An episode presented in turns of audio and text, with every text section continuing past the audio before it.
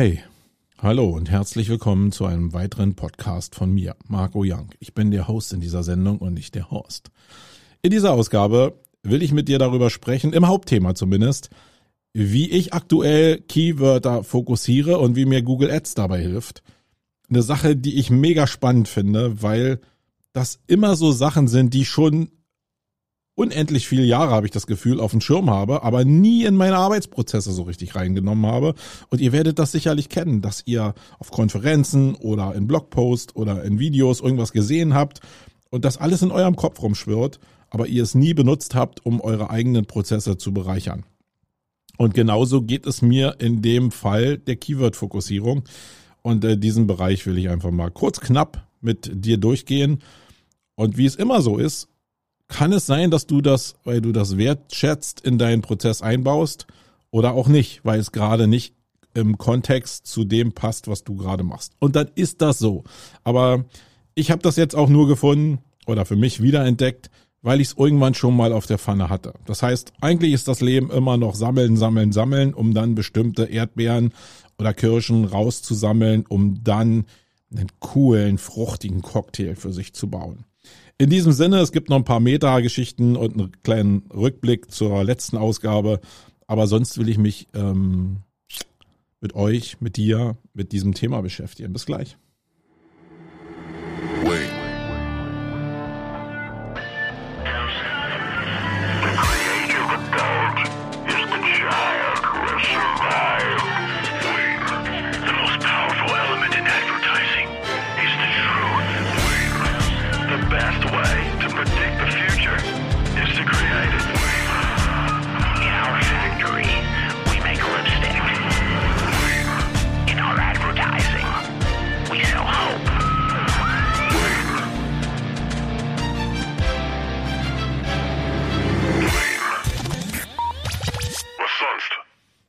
Was sonst? Da bin ich auch schon wieder. So, schön, dass ihr dran geblieben seid.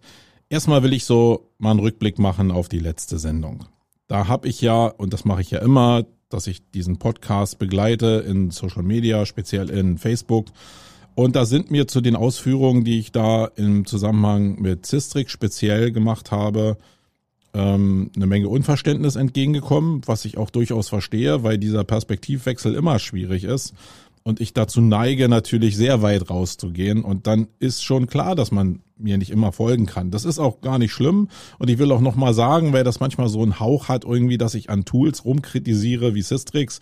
Nein, ich kritisiere da überhaupt gar nicht rum, sondern äh, für mich ist Systrix das Tool meiner Wahl. Wir arbeiten hier eigentlich nur mit Systrix. Und deswegen kann ich einfach mich darauf besser fokussieren. Und ich bin mega zufrieden. Ich äh, glaube, oder ich, ich habe selbst das Gefühl, dass Johannes und sein Team da einen mega Job machen. Sie sind da immer dran. Da muss nicht immer alles geradlinig sein. Da kann man auch mal einen Fehler machen. Aber es geht immer darum, den nächsten Schritt nach vorne zu machen. Und das liebe ich wirklich an Systrix maximal. Dennoch ist es so, dass ich mir als Marketer und als SEO vielleicht eine andere Perspektive wünschen würde. Da ist jetzt Johannes nicht aufgerufen, das umzusetzen. Vielleicht interessiert es ihn. Aber natürlich hat so ein Tool ein Core und der Core ist der Sichtbarkeitsindex. Wenn ich aber jetzt diesen, diese Hauptperspektive verändern würde, so wie ich das im äh, letzten Podcast ja gemacht habe, dann geht der Fokus mehr von der kleinteiligen Betrachtung der Keywords, was ja in den Sichtbarkeitsindex mündet, äh, eher zu einer globalen Betrachtung der Gesundheit auf Basis von Keywords und URL-Sets ähm, um mir die Gesundheit einer Domain anzugucken, um zu schauen, ob ich mit der Domain in dem Zusammenspiel aller Marketing-Mix-Möglichkeiten auf dem richtigen Weg bin. Und das ist ja eine Perspektive, die mehr auf den Webmaster zugeschnitten ist, als auf den spezialisierten SEO. Das weiß ich auch. Aber ich glaube, dass erstmal die Tendenz hin zu Vereinfachung bestimmter Marketingdaten das Thema der nächsten Jahre sein wird, sein muss, weil das diese Spezialisierung erstens immer mehr durch die durch die Engines oder die die Ausspieler von Marketing äh, vereinfacht wird. Ich glaube, da wird einfach viel zusammenlaufen. Da werden die Themen zwar im Detail sicherlich immer spezieller, aber sie haben immer weniger Auswirkung oder wir können wie in der Suchmaschinenoptimierung die Auswirkungen nicht auf bestimmte Abläufe zurückverfolgen, die wir geleistet haben. Und das ist problematisch.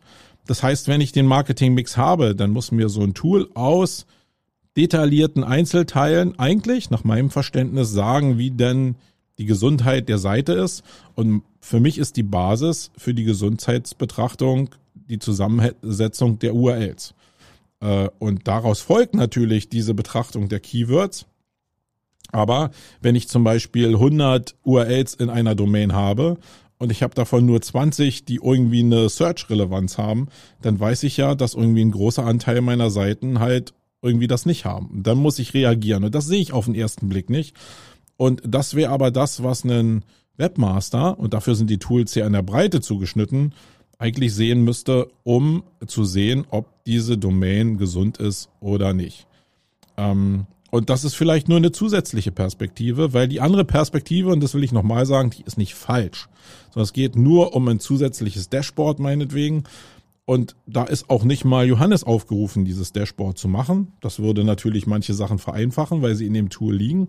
Aber zurzeit ist es so, dass ich mir selbst probiere, Dashboards zu bauen, die diesen Anspruch vielleicht erfüllen können, global aus den Daten von Systrix und in Verbindung mit anderen Tools so einen Gesundheitsstatus, einen einfachen Gesundheitsstatus für die Erkennung äh, mir meinetwegen in, im Data Studio zu bauen. Darum ging es, überhaupt nicht um Kritik. Und vielleicht ähm, denkt ihr nochmal darüber nach und das ist gar keine Kritik an dem, wie SEOs arbeiten, sondern eine zusätzliche Perspektive, die vielleicht dazu führt, und daher kommt die ja auch, dass die Kunden am Ende von der Suchmaschinenoptimierungsdienstleistung oder auch die Leute, die auf ihre eigenen Projekte gucken, die haben einen anderen Blick als die hochspezialisierten SEOs. Und das sollte man in seine Betrachtung vielleicht mit einfließen lassen. Wenn ich da entsprechende Daten zu aggregiert habe, und äh, das mache ich ja aktuell, habe ich gesagt, dass ich die Dashboards gerade baue, dann werde ich dazu irgendwann mal ein YouTube-Video machen, ähm, weil ich glaube, das ist einfacher, wenn man die Sachen visualisieren kann, als wenn man die hier in so einem Podcast erzählt. Und in dieser Betrachtungsweise will ich gleich zum nächsten Punkt kommen, der auch wieder aus der Meta-Betrachtung kommt, nämlich wohin entwickelt sich eigentlich SEO? Und ich glaube, die beiden Bereiche, wohin sich SEO entwickelt, die haben wir jetzt gerade schon besprochen in dieser Betrachtung dieser Tools. Also wir haben einen Bereich von SEOs, die hochspeziell, kleinteilig für äh, große Kunden und Konzerne, die auf E-Commerce-Modellen sitzen, äh, probieren in der Performance von Gesamtleistungsfähigkeit der Domain in, in Detailfragen immer noch ein Quäntchen mehr an Traffic rauszusaugen. Die Frage kann man sich natürlich immer stellen und das, da kommen wir nachher bei der Keyword-Fokussierung auch nochmal zu, ob das, ob der reine Traffic irgendwie so eine Leistungsaussage ist. Kann sein, muss aber nicht. Ich bin immer mehr hin und her gerissen und ich glaube, dass man diese Fokussierung immer besser einsetzen muss, gerade weil die Veränderung in der Betrachtung von Google, also wie Google algorithmisch auf diese Seiten guckt, um die dann in ihre Ergebnisse einzufügen, die wird immer differenzierter. Das heißt, wenn ich auf globale Themen gucke, dann geht's immer schon darum, wie sehen diese Unterabschnitte aus. Und da richtig zu differenzieren und nicht auf allgemeinen breiten Longtail-Keyword-Traffic ähm, zu schielen, das ist sowieso relativ problematisch. Dennoch ist es so, dass viele E-Commerce-Modelle genau auf dieser kleinteiligen Betrachtung basieren und es ist mega wichtig, dass es diese Leute gibt. Das sind SEOs mit Agenturen, die meinetwegen für Verlage arbeiten, die für große E-Commerce-Shops arbeiten, ähm, die eine Menge automatisieren können, auch in dem Bereich. Die können da echte Benefits liefern und die gucken ganz speziell in bestimmte Teile rein. Das ist total cool. Dann gibt's aber einen Bereich von Leuten, die SEO betreiben und die eher den Fokus haben, ähm, ja, KMUs zu betreuen. Also Seiten, die eher eine Präsenz sind, die vielleicht Produktdarstellungen sind, die vielleicht auch einen Verkaufsbereich haben, die aber nicht so breit sind, sondern wo es mehr eigentlich um Marke geht in Verbindung mit Search.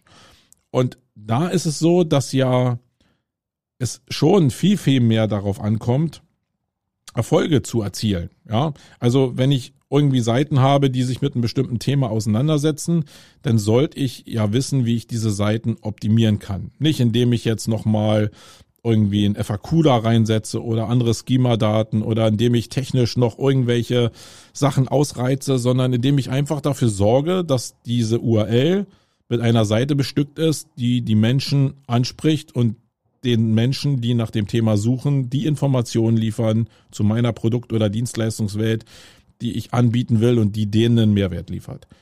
Und da ist in erster Linie ja nicht gefragt, dass die jetzt so technisch so super ausgefeilt ist, sondern da geht's in der Suchmaschinenoptimierung natürlich um die grundsätzliche bisschen Performance-Betrachtung. Ja, ich habe das Gefühl, dass durch die letzten Updates, gerade jetzt das letzte von dieser Woche oder von Ende letzter Woche, ähm, doch diese äh, Core Web Vitals sehr stark in die in die in die Ranking-Betrachtung mit einfließen.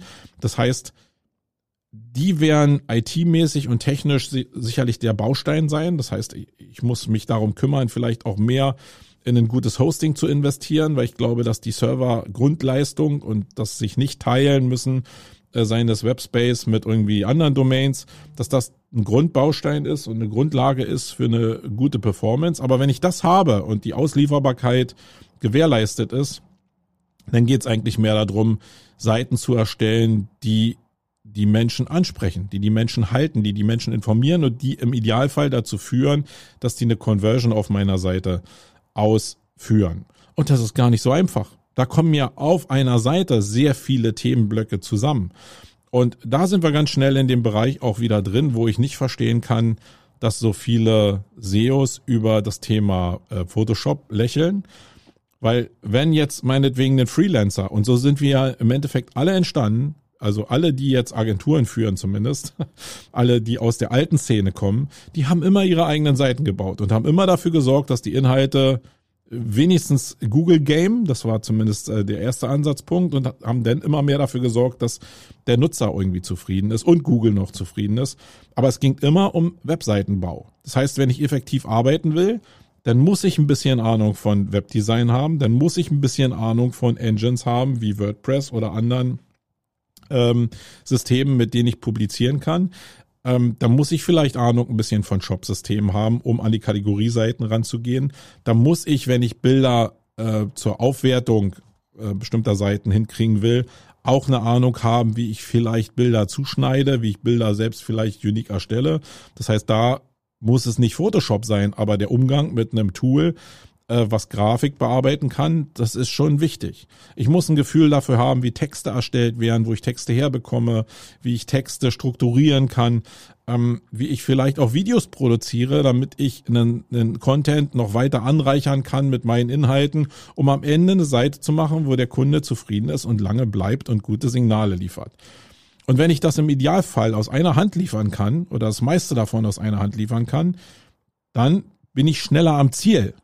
Also wenn ich mich hinsetze und kann eine Seite bauen, meinetwegen in sechs Stunden, wo ich die Texte erstelle, wo ich Grafiken selbst baue, wo ich vielleicht noch ein Video produziere, dann sind es nicht sechs Stunden, lass es zwei Tage sein für eine gute URL. Äh, dann ist aber nach zwei Tagen oder lass es eine Woche sein, ja, wenn ich noch ein bisschen externe mit reinnehme, dann ist nach einer Woche das Resultat da, dass diese Seite fertig ist.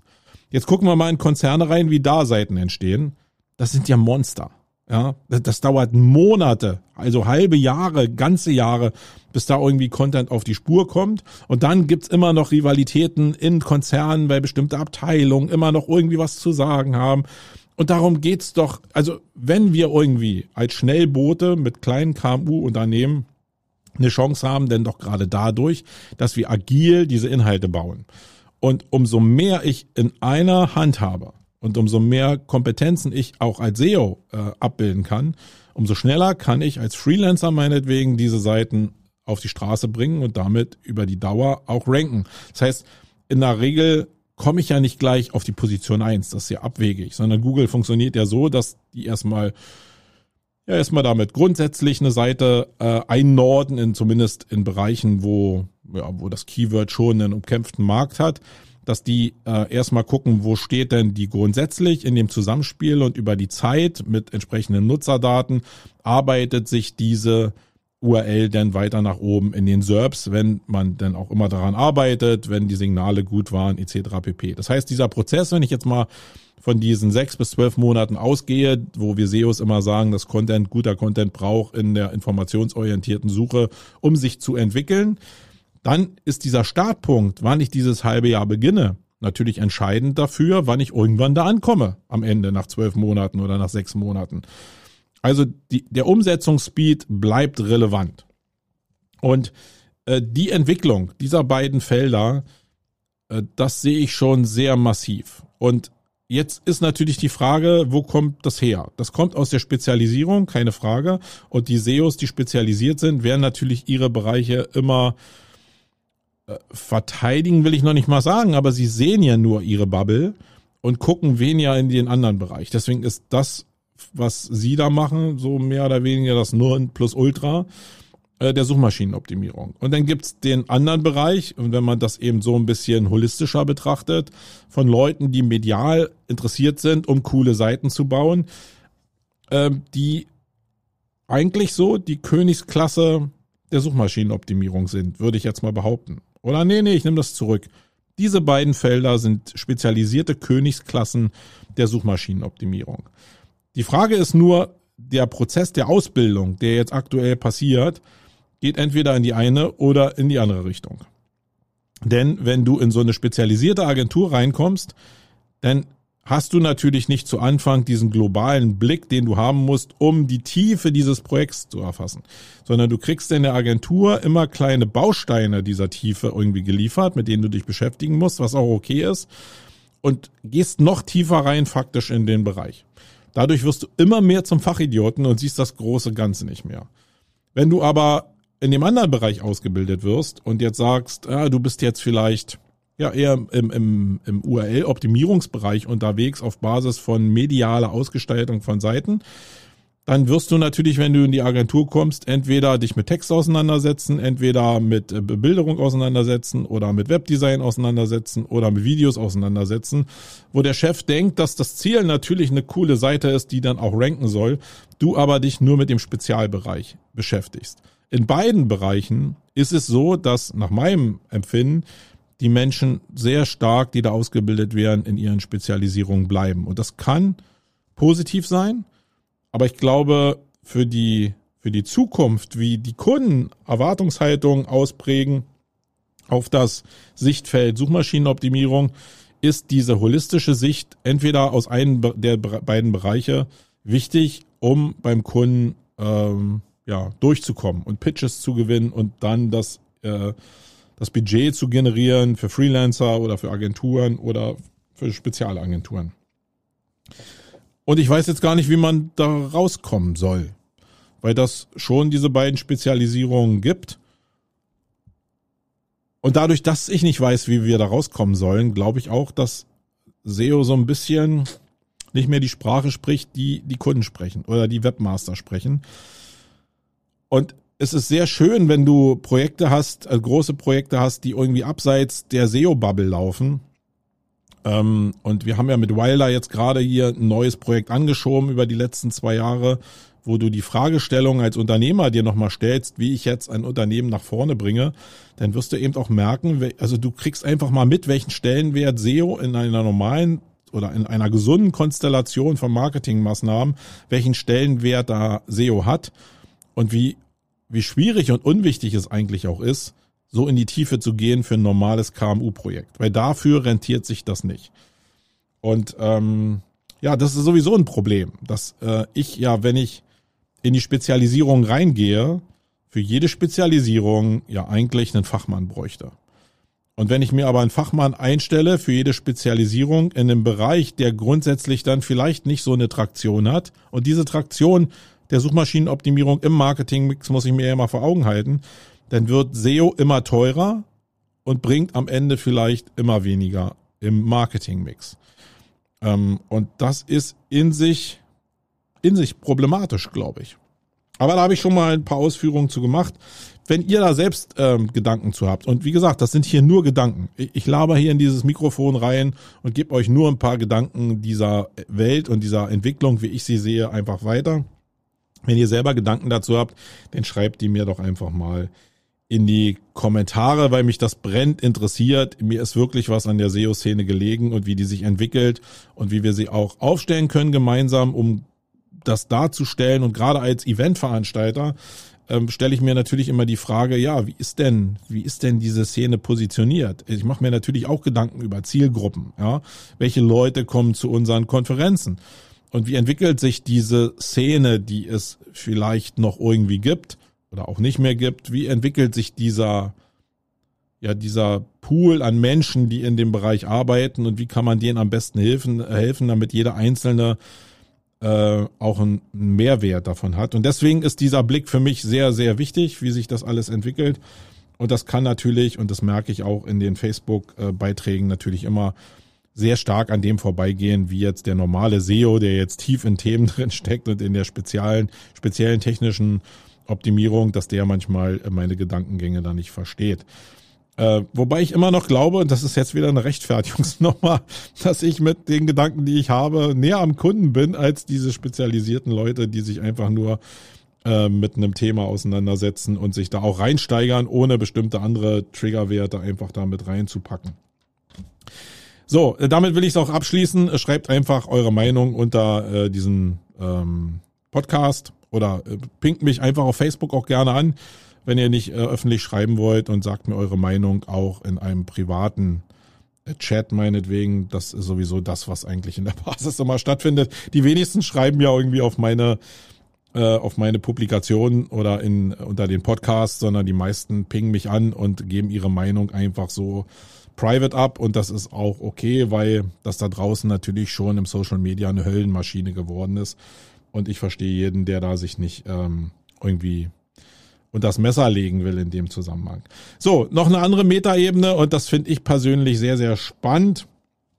Ähm, eine Empfehlung ist ein Podcast, den ich da draußen schon seit sechs Folgen höre und das ist, ich weiß, jetzt werden manche aufschreien, der ähm, Podcast von Lanz und Precht. Also Philosoph trifft auf philosophischen Showmaster, der manchmal auch äh, massiv in der Lage ist, Leute nicht ausreden zu lassen und einen bestimmten Fragestil hat, den ich persönlich sehr, sehr gut leiden kann. Äh, manchmal nervt er mich natürlich auch tierisch, aber grundsätzlich finde ich die Art eigentlich ganz cool, gerade weil ich das Gefühl habe, dass es auch ein sehr breit gebildeter Mensch ist. In dem Fall zwei sehr breit gebildete Menschen sind.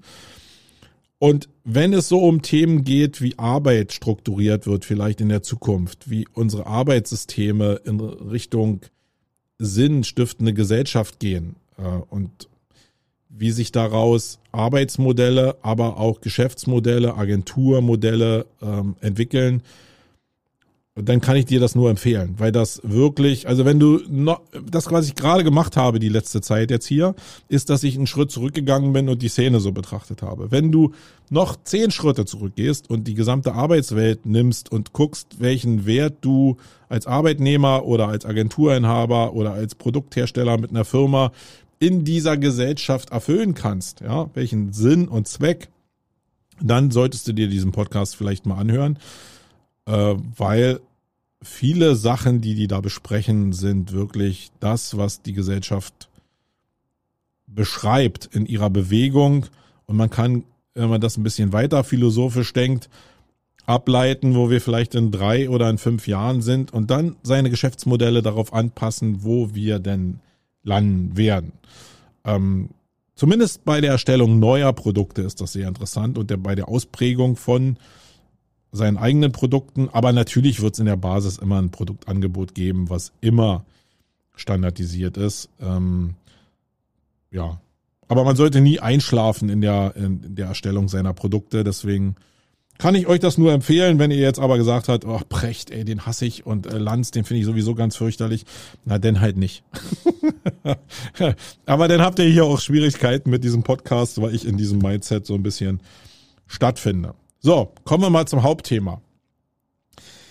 Ich habe ähm, in den letzten 20 Jahren des Online-Marketings sehr, sehr viele Möglichkeiten gehabt, mir viele Bereiche im Online-Marketing anzugucken, habe durch meine eigene Selbstständigkeit und durch die Platzierung meiner eigenen Projekte natürlich auch immer ein Interesse daran gehabt, mich fortzubilden, um viele Sachen selber zu machen, selber zu lernen, um Kosten zu sparen, etc. pp. Habe dann irgendwann diese Stufe gehabt, wo ich ja abgeben musste, ja, weil ich selbst nicht mehr geschafft habe und trotzdem den Anspruch hatte, dass die Leute, die da arbeiten, ähnlich performant arbeiten, wie ich es gemacht habe.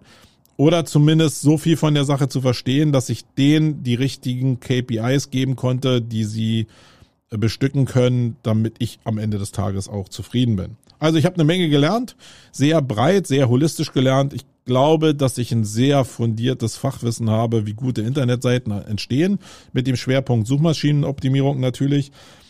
Und dennoch entgehen mir manche Sachen. Also ich bin zum Beispiel überhaupt gar kein Google Ads Nerd. Wir haben in der Agentur nur sehr beschränkt Google Ads angeboten. Äh, wir haben ein paar Kampagnen, die wir für Kunden immer wieder machen. Die sind aber jetzt nicht technisch High Performance, sondern die sind einfach die strukturelle, die strukturelle Arbeit an Google Ads Kampagnen, das Aufsetzen, das Kontrollieren der Anzeigentexte, die Optimierung der Anzeigentexte etc. pp. Das kennt ihr alles.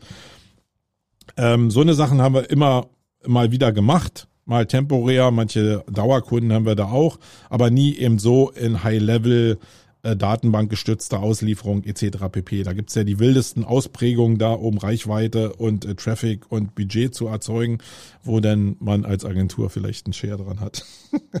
äh, das haben wir nie gemacht. War vielleicht ein Fehler, kann ich nicht sagen, ob das ein Fehler war. Ich glaube, ein großer Teil des Geldes fließt halt immer noch in die Google Ads. Und ich glaube, in der Corona-Zeit haben sich viele Agenturen eben auch mit den Ads über Wasser gehalten, weil Search an sich äh, zumindest Organic, äh, glaube ich, und Content Marketing sowieso nicht so gut entwickelt haben. Ich glaube, das war so ein bisschen, wenn man ehrlich ist, äh, das, was die meisten Agenturen gerettet hat. Aber da will ich gar nicht drauf hinaus, sondern ich bin gerade durch diese, ja, durch die eigene Unternehmerbetrachtung wieder äh, im Punkto eigener Projekte jetzt seit einem halben Jahr wieder intensiver dabei, äh, Google Ads zu benutzen und mich mit Google Ads auseinanderzusetzen. Und wieder geht es nicht darum, dass ich jetzt irgendwie Kampagnen von Zalando und Co. nachbauen will, sondern ich will grundsätzlich mich einfach in dieses Thema nochmal neu einarbeiten. Weil eins ist ja auch klar, wenn du eine Weile nichts in diesen Engines gemacht hast, äh, die die großen äh, Anbieter da draußen haben, dann wirst du dich wundern. Du guckst auf die Sachen rauf und denkst, ey, da ist ja kein Knopf mehr da, wo es früher mal war. Und äh, jetzt ist es so, dass ich jetzt nicht völlig überrascht war, weil ich natürlich immer begleitend irgendwie diese Oberflächenveränderungen auch gesehen habe. Und dennoch guckst du auf bestimmte Sachen nicht rauf, weil du einfach, wenn du die Keyword-Optimierung machst, ja immer in bestimmte Prozesse guckst. Und ja, da es jetzt intensiver geworden ist wieder, ist mir ein Prozess wieder relativ klar geworden. Und das ist ein sehr einfacher Prozess und der ist wunderschön. Der ist wunderschön einfach und wunderschön effektiv. Für SEA, aber auch für SEO im Keyword-Targeting. Und den möchte ich mal mit dir zusammen besprechen. Also, die Grundlage ist, dass du wie immer in der Suchmaschinenoptimierung, und da ist SEA oder SEO im Endeffekt gleich, dass du ein Keyword hast. Oder eine Keyword-Kombination, auf die du optimieren willst. Du hast ein grundsätzliches Traffic-Volumen, ein Suchvolumen, was du, also ein Suchvolumen, was du meinetwegen in einem Tool wie Systrix dir äh, angeguckt hast, ähm, siehst, wie dann über Systrix auch meinetwegen eine Klickverteilung aussehen kann auf den SERPs und kannst dir ausrechnen, welchen Anteil du vielleicht da ergattern kannst in diesem Bereich organisch. Und wenn du es hochrechnest, kannst du vielleicht das auch nochmal auf die Ads ausrechnen. Ja, dann hast du so erstmal ein Keyword oder eine, eine, eine starke Suchvolumen relevante Keyword-Kombination, sagen wir mal zwei Wort-Kombination. Die gibst du jetzt ein, ganz normal äh, in, bei Google Ads und tagest deine Anzeige auf diese Kombination oder als auf dieses Keyword in Broad. Das heißt, äh, du gibst nur dieses Keyword ein und alle Kombinationen, die irgendwie damit gesucht werden, da wird deine Anzeige mit ausgeliefert. Früher war es immer so, dass du die Suche nach dem, was wirklich gesucht wurde, äh, innerhalb der, des, äh, des Backends von Google Ads nicht so leicht gefunden hast. Das hat sich aber schon seit einiger Zeit schon, äh, wie gesagt, liegt immer daran, wie man darauf guckt, geändert. Und du kommst eigentlich mit wenigen Klicks auf die Suchanfragen, die eigentlich dafür ursächlich war, dass deine Anzeige ausgeliefert wurde. In der äh, Anzeigenoptimierung ist es natürlich so, dass du dir diese Keyword anguckst und sagst, ah, ist denn jetzt ein Such, eine Suchintention wirklich passend? Oder ist es die Richtung von Suchen, die ich eigentlich haben will? Ich mache mal ein Beispiel. wir sind in der Optimierung äh, unserer Wilder Motion Design Seite und jetzt ist ein Keyword vielleicht Motion Design, mit dem ich mich auseinandersetzen wollte, wo bestimmte Leute natürlich in einer bestimmten Denkwelt erstmal da sind. Ich gehe also erstmal global an das Thema Motion Design meinetwegen. Ich glaube, ich habe Motion Graphics gesagt. Gehen wir mal auf Motion Design. Und das gebe ich jetzt in Broad ein. Dann lasse ich das eine Woche laufen mit einem hohen CPC vielleicht. In dem Fall äh, sind das so drei, vier Euro. Das ist natürlich erstmal ein bisschen schmerzhaft, weil da natürlich, äh, wenn man weiß, ähm, dass da vielleicht auch andere Suchintentionen dabei sind, dann kann das für einen Geldbeutel ein bisschen schmerzhaft sein. Aber ich glaube, diese Phase ist sehr, sehr wichtig, um einen Keyword zu targeten. Das heißt, ich buche das mit einem hohen CPC ein, wo ich so das Gefühl habe, ich kann in den Positionen eins bis drei einfach mitschwimmen. Und dann fange ich an, auf diesem Keyword tageweise zu gucken, wie dann die echten Suchbegriffe aussahen. Und das ist eigentlich nur zwei Navigationsklicks darunter, gibt es den Begriff Suchbegriffe in den einzelnen Anzeigenkampagnen. Und dann fange ich an, jede einzelne Kombination, die ich denn da sehe, oder jedes andere Keyword, was ich da sehe, durchzugehen. In unserem Fall war es zum Beispiel, dass ich gesehen habe, hey, da ist eine Menge mit Ausbildung, eine Menge mit Jobs, eine Menge mit Tutorials, eine Menge mit Templates und das ist alles das nicht, was ich, das ist alles nicht das, was ich will. Ich will kein Ausbilden, ich will keine Templates anbieten, ich will äh, keine, keine Schulung anbieten, ähm, ich will auch nicht sagen, wo man studieren kann.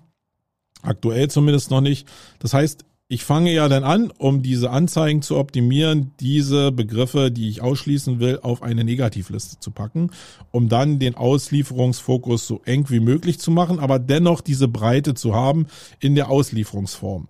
Äh, und nicht künstlich jetzt, indem ich jetzt ähm, ja das Set verkleinere, äh, den Fokus ähm, kleiner bringen. Dass ich ähm, meinetwegen äh, jetzt sage, okay, du kannst nur noch in dieser Keyword-Kombination ausgeliefert werden, vertauscht oder nicht vertauscht. Nee, ich lasse das einfach breit laufen und probiere das Set einfach so runter zu optimieren, bis ich auf einer Auslieferung bin, wo ich denke, das passt und da sind weniger Ausreißer dabei. Das Coole ist, dass wenn ich das mache, ich auch einen coolen Fokus habe am Ende zu dem, was ich haben will für die Suchmaschinenoptimierung. Das heißt, ich glaube, die Suchmaschinenoptimierer würden ja immer daran gehen, auf den Begriff dann Motion Design zu optimieren, was auch, glaube ich, sinnvoll ist. Die Frage ist nur, gibt es jetzt eine Keyword-Kombination, meinetwegen eine Drei-Wort-Kombination oder eine Vier-Wort-Kombination, die eigentlich darstellt, welche Intention diese Seite jetzt verfolgt. In unserem Fall ist es ja, dass wir Motion Graphic Designs erstellen wollen oder dass der Kunde sucht, erstellen lassen. Äh, das wären so Kombinationen, die dazu führen, dass jemand befriedigt wird, der jetzt nicht auf der Suche nach allgemeinen Informationen ist, der sich selbst fortbilden will etc. pp, sondern der direkten Auftrag droppen will, ähm, um das runterzubrechen. Und das wäre jetzt für die Suchmaschinenoptimierung so, dass ich dann schon den Bereich, äh, den Bereich Motion Design als Keyword eingebe, äh, als, als Überschrift und dann dahinter vielleicht noch als Kombinationserweiterung erstellen lassen, noch ergänze, weil das der Zusatz ist, äh, mit dem ich vielleicht eine hohe Conversion hinbekomme. Da habe ich zwei Möglichkeiten oder zwei Chancen. Nämlich erstmal, dass ich für diese vier Keyword-Kombination schneller gefunden werde, weil die Konkurrenz in der Regel nicht so hoch ist. Ich habe aber trotzdem die Chance, wenn ich da gutes SEO für mache, für den Begriff äh, Motion Design auch noch entsprechend zu ranken, wenn ich denn lange genug an der Seite arbeite, weil die Konkurrenz halt hoch ist. Also ich verliere dadurch nichts oder ich werde nicht besser, wenn ich jetzt auf eine Seite nur Motion Design rüberschreibe, sondern ich glaube, dass das, was wir in der Title-Optimierung ja machen, ja, eine hohe CTR zu erzeugen durch aufmerksamkeitsstarke Titles, dass ich das auch übertragen kann auf H1 meinetwegen oder äh, auf andere Unterüberschriften, die ich auf der Seite habe, die für die SEO-Optimierung nachher ähm, wichtig sind. Und wenn ich das eben mit allen Keyword-Set mache, dann habe ich aus der Toolbasis SEA, in der ich natürlich mich immer besser optimiere und ähm, in, im Marketing-Mix einen Bereich für mich mehr erarbeite, trotzdem ein optimiertes Keyword-Set, was ich auch in, im SEO gut benutzen kann. Und das kann ich natürlich mit jeder äh, Keyword-Kombination oder mit jedem Keyword einzeln machen, die ich in Google Ads natürlich in Anzeigengruppen äh, gruppiere und die ich in SEO in meine Kampagnen, in meine URL oder Informations-, Navigationsstruktur entsprechend einbaue. Das Schöne ist, oder äh, was ich noch als Empfehlung geben kann, ihr kennt das ja, wenn du irgendwann auf ein, auf diese eine Keyword-Kombination schielst, meinetwegen, ich lege jetzt äh, mein Google Ads-Konto an, da ist jetzt nur diese Anzeigengruppe äh, Motion Design drin mit der entsprechenden Anzeige und der entsprechenden Targeting auf das Keyword, dann habe ich den vollen Fokus auf diese Anzeigengruppe. Das lässt sich super leicht arbeiten. Wenn ich den CPC in dem Bereich auf vier Euro schraube, habe ich auch ein Basisinteresse, jeden Tag darauf zu gucken, weil wenn ich das nicht schnell optimiere, dann tut mir das richtig im Geldbeutel weh, weil ich verliere richtig Geld, den ich natürlich über meinetwegen ein Tagesgesamtbudget nochmal deckeln kann, damit es nicht völlig aus dem Ruder läuft. Aber ihr wisst, was ich meine. Der Druck und der Schmerz dadurch, dass ich nie aufgepasst habe und jeden Tag Geld verbrenne, äh, der ist höher, wenn ich jetzt ein CPC von ja, meinetwegen vier Euro habe. Wenn er noch höher ist, dann noch mehr Druck, ja. Im Bereich SEO-Agenturen äh, sind wir irgendwie so bei 10 bis 16 Euro, bei Anwälten teilweise noch höher. Das heißt, du solltest diese Fokussierungsphase nutzen, aber sei hart am Wind, damit du nicht so viel Geld verbrennst. Und dadurch, dass du so viel verlieren kannst, bist du auch viel mehr hinterher. Das heißt, in deinem Kopf hast du einen sehr, sehr starken Fokus. Jetzt kommen aber, weil du ja nicht nur dieses Keyword oder diese Kombination hast, einfach noch andere Keyword-Kombinationen dazu. Wenn die denselben Trigger haben, nämlich einen hohen CPC, dann gibst du dir extreme Mühe, um in jedem Keyword, in jeder Anzeigengruppe äh, eine hohe Effektivität schnellstmöglich reinzubekommen. Wenn aber jetzt Sachen dazukommen, die, und das ist eigentlich zwangsläufig immer so, die einen CPC haben, der zum Bereich bei 50 Cent liegt oder bei 30 Cent liegt, wo der Schmerz immer geringer wird, dann fängt man an, ein bisschen zu schlusen. Ähm, und dann guckt man, und das ist ja sowieso eine Sache so, wenn du irgendwann 20 Anzeigengruppen da hast, 50, 100, dann, dann siehst du nicht mehr alles so stringent. Deswegen ist meine Empfehlung, probier das Stück für Stück für Stück immer wieder in einem, in einem kurzen äh, Intervall zu optimieren und geh dann vielleicht monatlich oder alle zwei Monate nochmal über alle Kampagnen ganz gezielt rüber, um diese Auswertung in der Fokussierung zu machen. Ähm, und dann hast du eigentlich einen sehr, sehr coolen Fokus, um dein Set zu erarbeiten, was du denn, und das ist der Vorteil, sehr getargetes, sehr getargetet auch für SEO benutzen kannst. Und da ist das Zusammenspiel von SEO und SEA wirklich einfach, muss ich sagen liegt wieder nur an der Datenmenge, die man erfassen kann und an der Zeit, die man sich selbst nimmt, um diese Sachen zu erfassen. Und wie gesagt, da ist der Painpoint von der CPC ist hoch und ich kann sehr viel Geld verbrennen, halt wirklich da auf meiner eigenen Seite, aber auch auf der Kundenseite, wenn du selbst Budgets verwalten musst, wenn du ähm, ja einfach nur grundsätzlich am Budget als Agentur beteiligt bist, naja, dann wirst du nicht drauf gucken. Also das sind ja die berühmt-berüchtigten Hebel, wo einfach bestimmte Agenturmodelle einfach für den Kunden nicht so geil funktionieren, weil die Agentur, die da arbeitet, gar kein Interesse daran hat, das zu optimieren, weil es einfach nur um Anteile am Budget geht. Und wenn das möglichst hoch ist, äh, dann, ähm, dann verdient die Agentur mehr. Also hinterfrage vielleicht immer mal diese äh, Modelle, die du da mit deinen eigenen Agenturen hast. Ich hoffe, dass das so rausgekommen ist, welcher Vorteil darin liegt und welcher Fokus darin liegt und wie man das gut fokussieren kann, um die Suchintention, und darum geht's ja eigentlich, für das, was man selber anbietet, so hart wie möglich zu machen und so präzise wie möglich zu machen. Und es ist eben nicht so, dass ich mich hinsetze und einfach sage, ah, ein Kunde A, Klaus Peter, äh, Lieselotte, die haben die und die Suchintention. Das geht, indem ich das mit Personas mache, aber es geht noch viel mehr, wenn es mehr weh tut am Geldbeutel. Und der Prozess ist effektiver als das Bauen von Personas also in, in meiner Betrachtung, die ich aktuell, aktuell jetzt hier habe. Und alles, was ich sage, findet immer in meinem Kontext statt. Ja, wenn du in einem anderen Kontext unterwegs bist, ja, so what? Aber vielleicht erinnerst du dich irgendwann mal dran und sagst, Mensch, genau, jetzt bin ich so weit und jetzt mache ich das und das ist aber nicht das, was, weil ich recht hatte, sondern weil es in dem Kontext einfach dann irgendwie passt. So. das war's eigentlich schon in dieser Ausgabe. 39 Minuten, eigentlich schon wieder viel zu lang. Aber ich muss immer ein bisschen diese Meta-Information äh, rauslassen. Ihr habt alle gesehen, dass wieder ein Google-Update läuft, ein Core-Update läuft. Ich habe persönlich das Gefühl, dass die Core Web Vitals jetzt das erste Mal richtig zuschlagen. Also ich sehe sehr große ähm, Ausbrüche, gerade nach unten, äh, bei Seiten, wo ich immer schon gedacht habe, uah, das kann hart werden. Da wird teilweise jetzt wirklich hart aber sehr, sehr radikal hart. Ähm, ich glaube, da werden die noch ein bisschen nachjustieren. Das ist ja immer so bei der ersten Ausspielung der, dieser Updates, dass es erstmal ziemlich, ziemlich radikal ist und dann nochmal nachgeschliffen wird. Ich habe aber auch wieder, wie es immer so ist, natürlich auch ein paar Projekte, die grundsätzlich sich positiv entwickelt haben. Und das liegt am Ende des Tages wieder an, ja, an sowas wie Markenstärke in Verbindung mit entsprechendem Link, mit entsprechender Link Power ähm, und immer weniger an der Zusammensetzung der Seiten selber, es sei denn, man ist, man hat Alleinstellungsmerkmale auf der Seite, was aber auch nur für die Conversion vielleicht ein bisschen besser ist. Also wir werden das gemeinsam wieder beobachten, was da so passiert.